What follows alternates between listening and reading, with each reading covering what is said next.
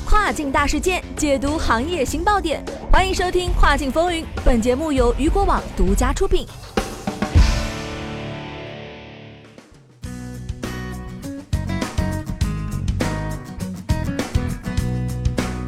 Hello，大家好，欢迎大家在每个工作日中午的十二点继续锁定到雨果调频，这里是正在为您播出的《跨境风云》，我是大熊。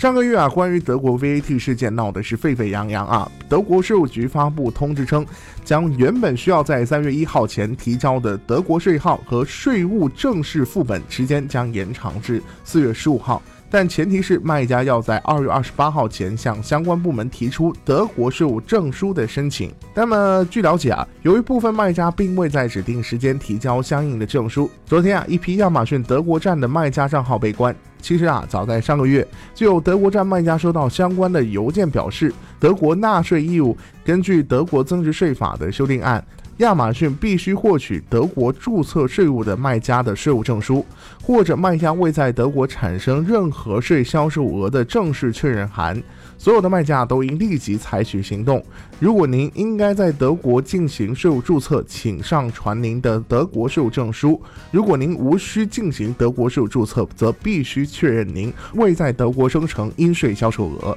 位于欧洲经济区境外的卖家，如未能遵守上述要求，将无法在亚马逊德国站上或向德国境内卖家销售商品。位于德国经济区，包括德国境内的卖家，必须在二零一九年十月一号之前采取行动。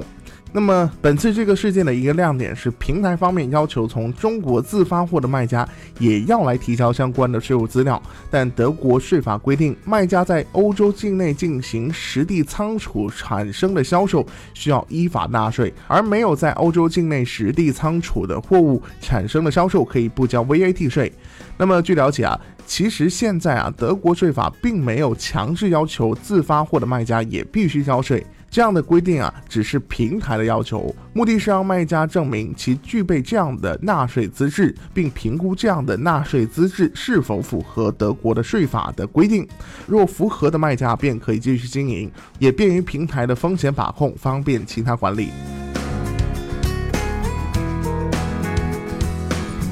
好的，聚焦大事件，解读新爆点。以上就是今天雨果电台为您梳理到最新一期的跨境风云。想了解更多跨境电商资讯，您还可以持续关注雨果 App 推送的最新消息。我是大熊，我们下期再见，拜拜。